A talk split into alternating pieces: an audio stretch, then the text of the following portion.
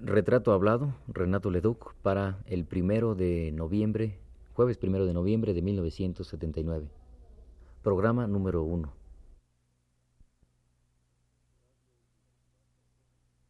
Radio Universidad Nacional Autónoma de México presenta.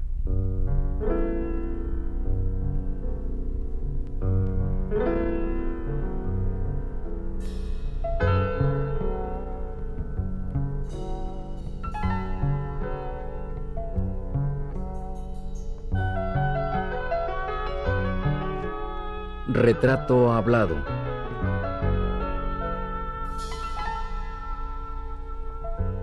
Renato Leduc.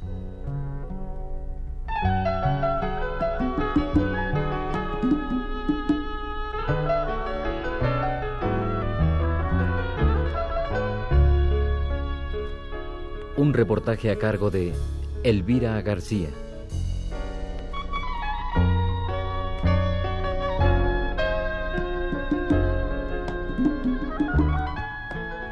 Es alto y todavía corpulento. Tiene el pelo largo y completamente gris. Unas arrugas marcan el rostro y los ojos le brillan levemente enrojecidos. Este cuerpo de 81 años denota cansancio y, sin embargo, el hombre que lo posee conversa y sonríe como un incansable. Ningún tiempo alcanza para conocer a fondo a esta leyenda viva que responde al nombre de Renato Leduc. Renato Leduc López, ¿verdad? Nace usted en 1898. López. 1898. ¿En qué parte de México, de la Ciudad de México o en qué parte? Pues nací aquí en, las, en lo que entonces era un pueblito muy bonito que se llamaba Tlalpan. Se sigue llamando Tlalpan, pero ya no es el pueblito bonito donde yo nací. Ajá. Eh, tengo entendido que al morir su padre, usted se va a vivir con, usted junto con su familia se va a vivir a la villa de Guadalupe. No, no fue al morir mi padre, fue antes de que muriera mi padre, algunos años antes. Yo estaba todavía muy chico cuando nos fuimos a la villa, tendría yo unos tres o cuatro años de edad. Vivía yo en Tlalpan, estaba yo acostumbrado al paisaje de Tlalpan, que es muy bonito, eran huertas, entonces era un pueblo lleno de huertas, de vegetación, y de pronto un día me encontré con que llegó un carro de mudanzas a la casa y nos fuimos a vivir a la villa de Guadalupe, que era exactamente lo contrario de un pueblo cenizo, feo, triste, y yo no sabía, no me explicaba aquel cambio, pero en fin, a nadie se lo pude preguntar porque nadie me dio razón por qué era. Pero después me he venido a enterar que a mi padre le gustaba mucho la villa de Guadalupe, yo no sé por qué. Me encontré por ahí un, un, este, artículo de Amado Nervo, escrito en el año de 1895, en que decía, cuando a mí me, me aturde el barullo de la capital, se imagina el barullo que había en la capital en 1895, me voy a refugiar a la celda de monje de Alberto Leduc. La celda de monje pues, no era tal celda de monje, era un cuarto de barato que alquilaba mi papá en la villa, porque le gustaba vivir en la villa, no me, nunca me supe por qué. Así es que después, ya casado, cuando yo tenía unos cuatro años, nos trasladamos a la villa y allí viví hasta, pues ahí viví, mi madre vivió ahí siempre, muchos años vivió ahí hasta la revolución, que la villa era un lugar muy inseguro y se vino a vivir aquí a la Ciudad de México. Pero, pues, mi padre murió en 1908. Nosotros seguimos viviendo ahí en la villa hasta como por 1912. Yo me fui para el norte en aquellos años ya y mi mamá se fue a vivir a Tacuba con una cuñada suya. ¿Cómo era el ambiente de su casa? Eh, ¿Cómo lo recuerda usted? ¿Tenía cuántos hermanos tenía? Si es que tuvo pues hermanos. Yo tenía tres hermanos. Bueno, cuando yo estaba chico, pues tenía yo dos hermanos, luego tres uno se murió. Y este, pues era una familia, pues mi padre era, era profesor de francés en las escuelas del gobierno, era este, había que trabajar en muchas cosas para poderse ganar la vida, ¿verdad? Como ahora, nada menos. Este, era traductor de la librería de Buret, estaba aquí en el 5 de mayo, era sucursal de una casa francesa de la viuda de Cheburet, y este, pues hacía traducciones del francés al español y del español al francés. Era una casa editorial muy fuerte, entonces, Boudet. Luego, pues daba clases de francés también en las escuelas primarias y se dedicaba al periodismo. Es decir, el periodismo entonces se imagina lo que era, ¿verdad? No eran las grandes empresas de hoy, eran periodiquitos pues que vivían, vivían muy dificultosamente. No había como ahora hay reporteros de la fuente, para cada fuente un reportero, sino que pues tenían que hacer todo, hasta repartirlo, hasta salir a vender los periódicos. Entonces, de, perdón, de alguna manera usted hereda todas estas pues la cosa del periodismo la heredé muy a pesar mío porque como mi padre se pasaba tres días de la semana en la casa, tres días en la cárcel, pues este trabajó con don Filomeno Mata en el diario del Hogar, con don Trinidad Sánchez Santos en El País, que era un periódico católico pero antireeleccionista, de maneras que eran periódicos enemigos del gobierno, pero nada más como eran periódicos de cierta fuerza, no les hacía nada al periódico, pero a los redactores sí.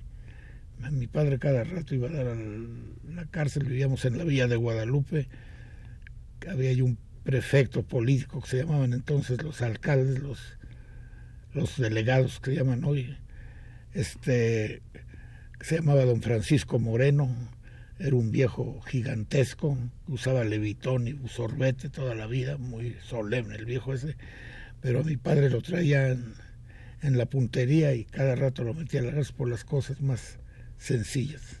¿Y cómo eh, asimila usted esta experiencia de su padre continuamente? Pues la asimilé en, el sentido que yo odiaba la carrera del periodismo. Yo nunca pensé ser periodista. Y vine a caer en eso. Mire usted lo que son las cosas. Pero usted nunca estuvo en la cárcel. No, yo, pues en la cárcel no he estado yo. A mí me han respetado siempre, a pesar de que nunca he estado con el régimen establecido. Claro. Pero pues es que ahora los políticos, o por muchos, muchos de ellos, tienen la mentalidad de los gángsters, ¿verdad? La cuestión es, no pedirles dinero, la cuestión es no, irlos a extorsionar y después atacarlos. Esa gente es la que los generalmente meten a la cárcel. A mí nunca me han metido a la cárcel. Por no porque no haya atacado yo políticos, sino porque nunca les he pedido dinero.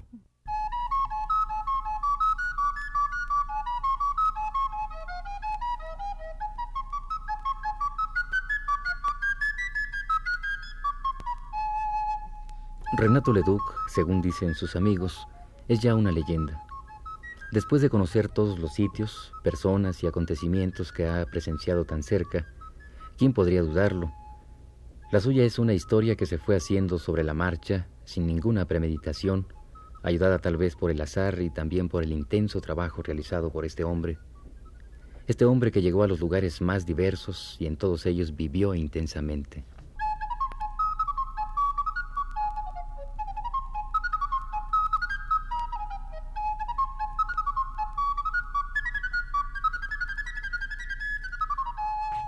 Hueco entre su estancia en la villa y su cargo de telegrafista.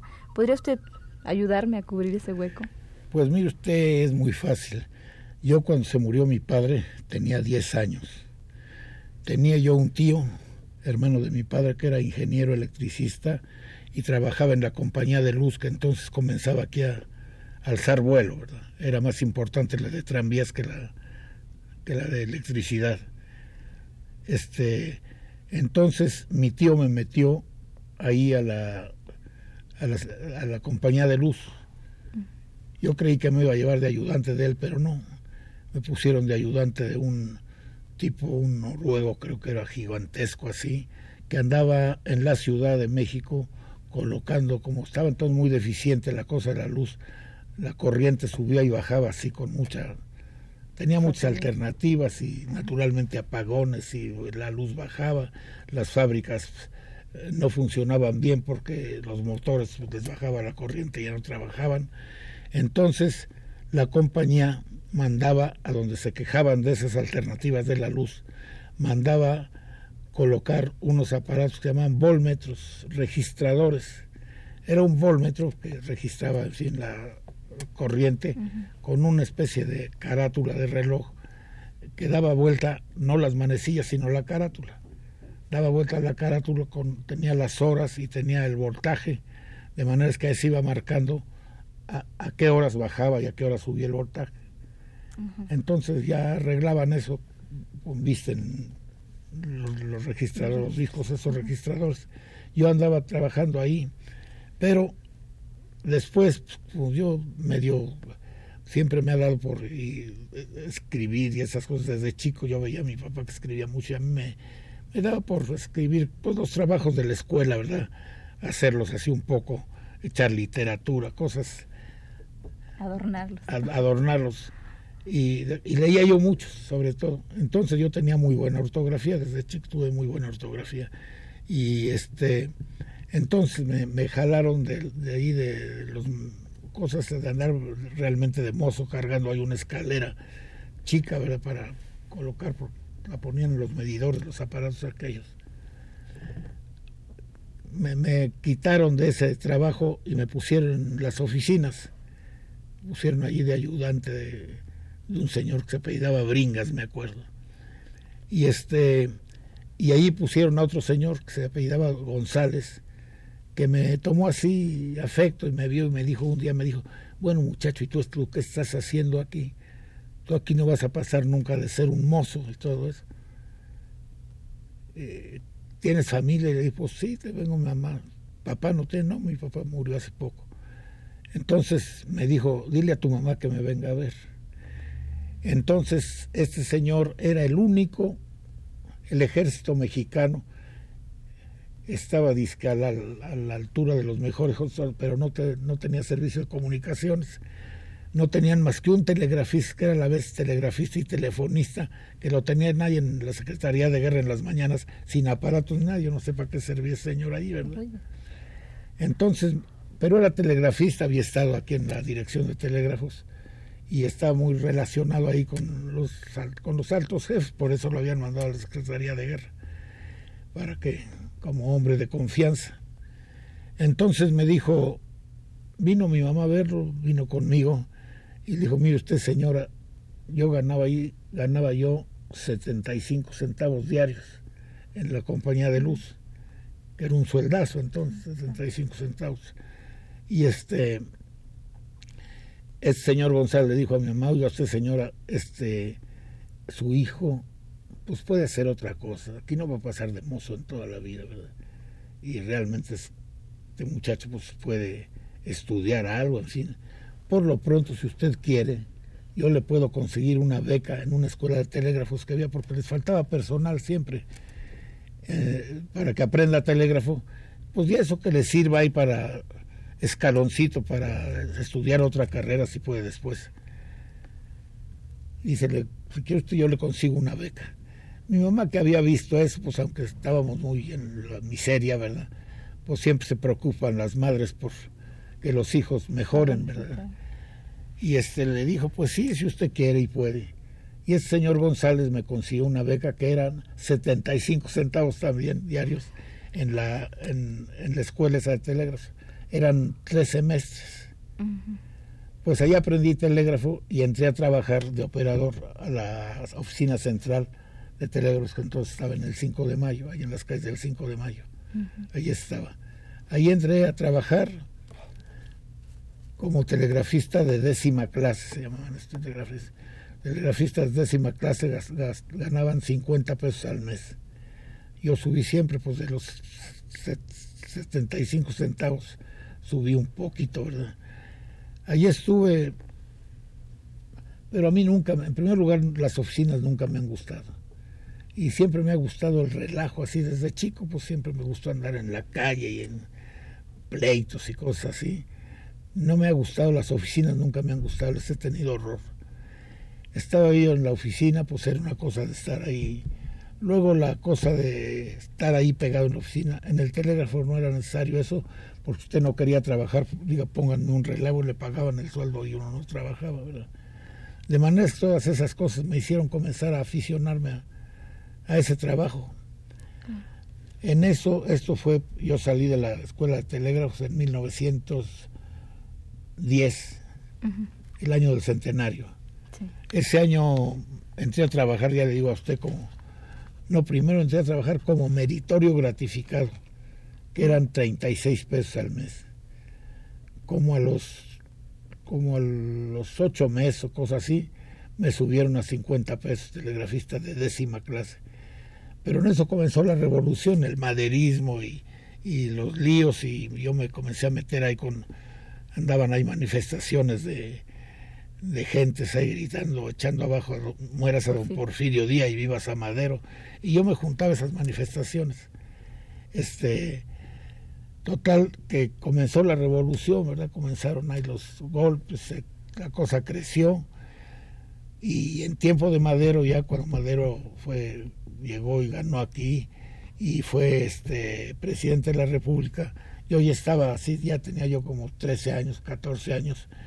Y entonces comenzaron a darse cuenta de que eran necesarios los telegrafistas entre en la gente que andaba combatiendo para comunicarse. Y los primeros telegrafistas militares fueron telegrafistas de ahí en la oficina central, comisionados en, la, en los trenes, en, la escolta de los trenes militares.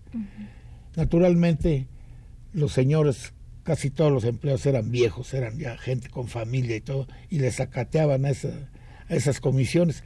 Pero los, los, muchachos nos encantamos, salíamos aquí en las oficinas centrales, vimos como cuatro o cinco pues, muchachos y todos dijimos que nos mandaran, y éramos los que íbamos en, en los trenes militares. Íbamos en los trenes militares, eso me gustó y como la cosa comenzó a subir ahí la revolución y todo, pues ya después había telegrafistas hasta con grado militar y todo. Y yo ya me seguí, ya, ya no volví a las oficinas, me seguí en las, con la tropa y me fui al norte, anduve allá en el villismo, hasta que se acabó la división del norte. Ya de telegrafista, pues ya se había organizado servicios.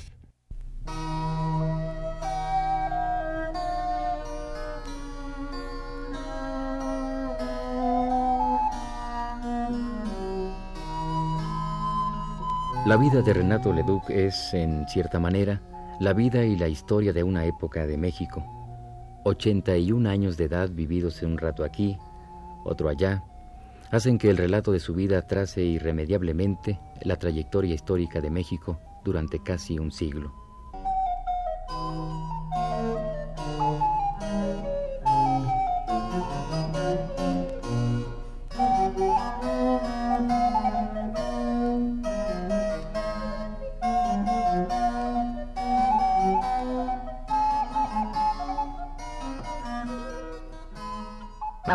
Su, su profesión de telegrafista y se dedicó más a, la lucha. Pues no, porque ahí andaba yo de telegrafista, andaba yo como telegrafista comunicando, claro, nada más, nada más que eran comunicaciones militares, ¿verdad? En los campamentos, en así, de los cuarteles generales de la Secretaría de Guerra, a donde andaban operando. Éramos telegrafistas de campaña, teníamos aparatos de campaña. Y primero anduve aquí la, primera comisión que tuve fue aquí en los trenes, en la escolta de los trenes que iban de aquí a Cuautla. Siempre llevaban un tren militar, es decir, una escolta de unos 20, cada rato volaban los trenes ahí, los zapatistas y todo. Y luego les pusieron ahí un cañoncito que se llamaba el niño en todos los trenes en los, todos los cañoncitos de los trenes militares se llamaban niños, el niño. Y este, y todo eso me gustaba muy mucho, me, me, entusiasmaba aquella cosa, ¿verdad? Ya después cuando me fui para el norte, pues ya estaba yo más crecidito, ya los, las cosas eran más serias. Y pues ahí seguía hasta que se acabó la revolución, de hecho. a mí me agarró por el norte, yo anduve en el villismo, que fue el partido derrotado. Anduve ahí, luego me pasé al lado americano, creyendo que era yo muy importante y que me podían fusilar por haber andado con ella. No, pues no, le hacían a, los jefes, eran los que... Pero pues yo era soldado, yo, entonces tenía un grado de sargento. Me pasé al otro lado, además era yo un mocoso. Anduve allá de, pues no de bracero precisamente, sino de, primero anduve de lavaplatos ahí en El Paso, en los restaurantes. Y este después anduve me fui al traque, como le dicen allá la vía, ¿no? pero me pasó lo mismo que me pasó este, en la compañía de luz, que como yo estaba ahí, pues ahí era puro bracero, puros, les decían entonces surumatos a los braceros. ¿Qué quiere decir eso? Pues surumatos les decían así, pues, como ahora dicen nacos, eso mismo que ahora dicen nacos, entonces les decían surumatos, gente rústica, como eran casi todos los braceros, eran campesinos analfabetos, todo. Pues yo era un tipo que sabía leer y escribir bien y todo. Entonces me quitaron de andar cargando durmientes y me pasaron allá a las oficinas para llevar ahí una especie de listas, de listas de fin, trabajo de oficina que era, que era más suave, ¿no? Después, ya cuando el villismo se acabó ahí, este, de casualidad llegó de jefe de las operaciones, del jefe de la guarnición de Ciudad Juárez, yo estaba allí en Ciudad Juárez, llegó, llegó un tío mío, el general Gabriel Gavira, que era general del carrancista, ¿verdad? Llegó allí a hacerse cargo de la guarnición y me, un primo amigo, yo no lo quería ir a ver, dije, me va a golpear este porque andaba yo con Villa, ¿no? Pero un primo mío que andaba con él, que era oficial de él, me dijo, no, pues ve a ver, me encontró ahí en el paso, andaba yo ahí muerto de hambre. Y me dijo, no, pues vente a ver, vamos a ver a mi papá. no, yo que le voy a ver a tu papá. Por fin me, le dijo que ahí andaba yo y le dijo que me llevara con él. Me llevó, me puso una maltratada, porque andaba saliendo con ese bandido de Villa, quién sabe qué.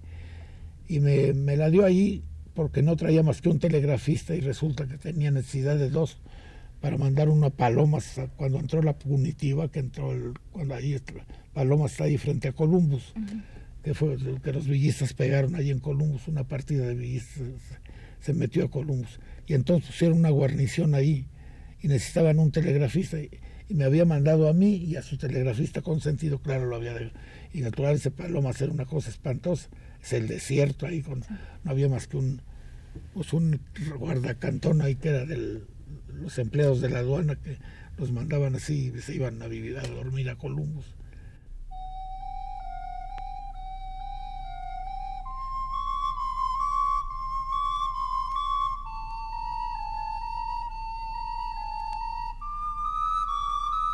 Por eso Leduc es, además del poeta, el periodista, el ensayista y el viajero continuo, el testimonio hablado, salpimentado por su particular expresión, de la gente y del México que ya no nos tocó vivir.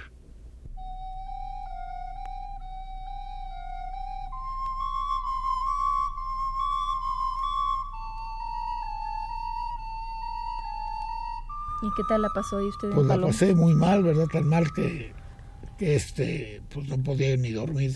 Todas las noches nada estaba yo esperando que me, que me picara una víbora. Estaba aquello lleno de víboras.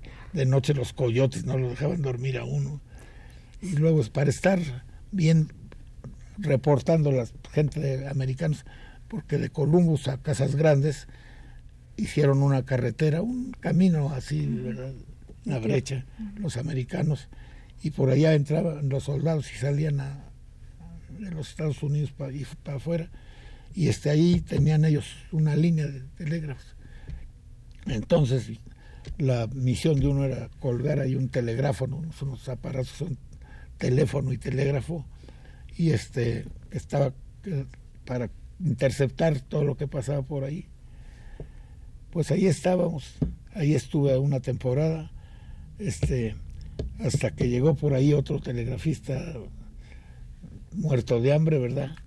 Y yo ya andaba con, yo me logré pasar al telégrafo federal de nuevo y al ferrocarril, estuve ahí y este ya llegó ahí otro tipo que andaba ahí muerto de se llamaba de la Rosa, un, telegrafista de Tampico que se había sacado una muchacha y lo querían matar. Llegó allí con la muchacha y le conseguí la, la chamba que yo tenía allí con mi tío. Se la conseguí a él para que se fuera allá a Columbus. Y yo ya me incorporé al Telégrafo Nacional otra vez. Estuve ahí esperando una temporada hasta que conseguí una permuta para volverme a venir a México. Entonces me metí a la universidad, yo había estudiado algo en la preparatoria, tres años, la terminé y entré a la escuela de leyes.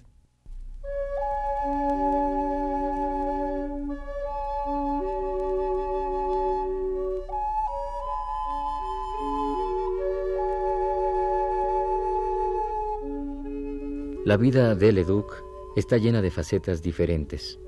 Él mismo, cuando intenta hacer una retrospectiva de su vida, lo ha dicho. No me gusta mirar hacia atrás, pero cuando lo hago tengo la impresión de que he vivido muchas vidas sucesivas. Y sí, en cierta manera, el trayecto que Renato Leduc ha seguido ha sido muy diverso. Primero fue ayudante o cargador de escaleras, como quiera llamársele, en la compañía de Luz y Fuerza. Luego, muchacho telegrafista. Más tarde, joven revoltoso que grita mueras a Porfirio Díaz y vivas a Francisco Villa. Después, estudiante preparatoriano, donde empieza a escribir sus primeros versos. Poco a poco, Renato se define como poeta, ensayista, novelista y periodista.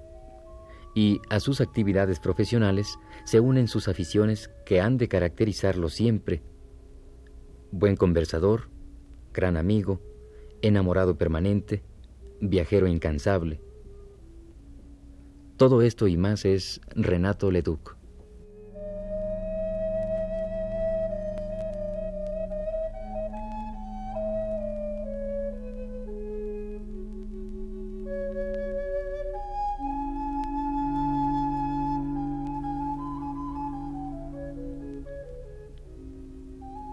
Esta fue la primera parte del programa sobre Renato Leduc. Le invitamos a escuchar la segunda el próximo jueves a las 10 de la noche.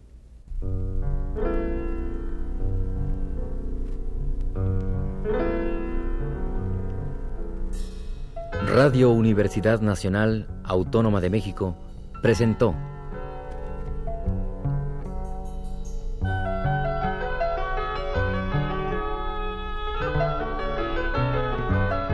Retrato hablado.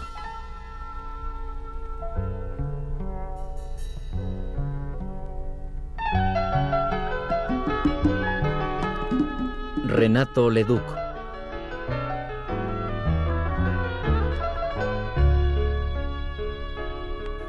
Un reportaje a cargo de Elvira García.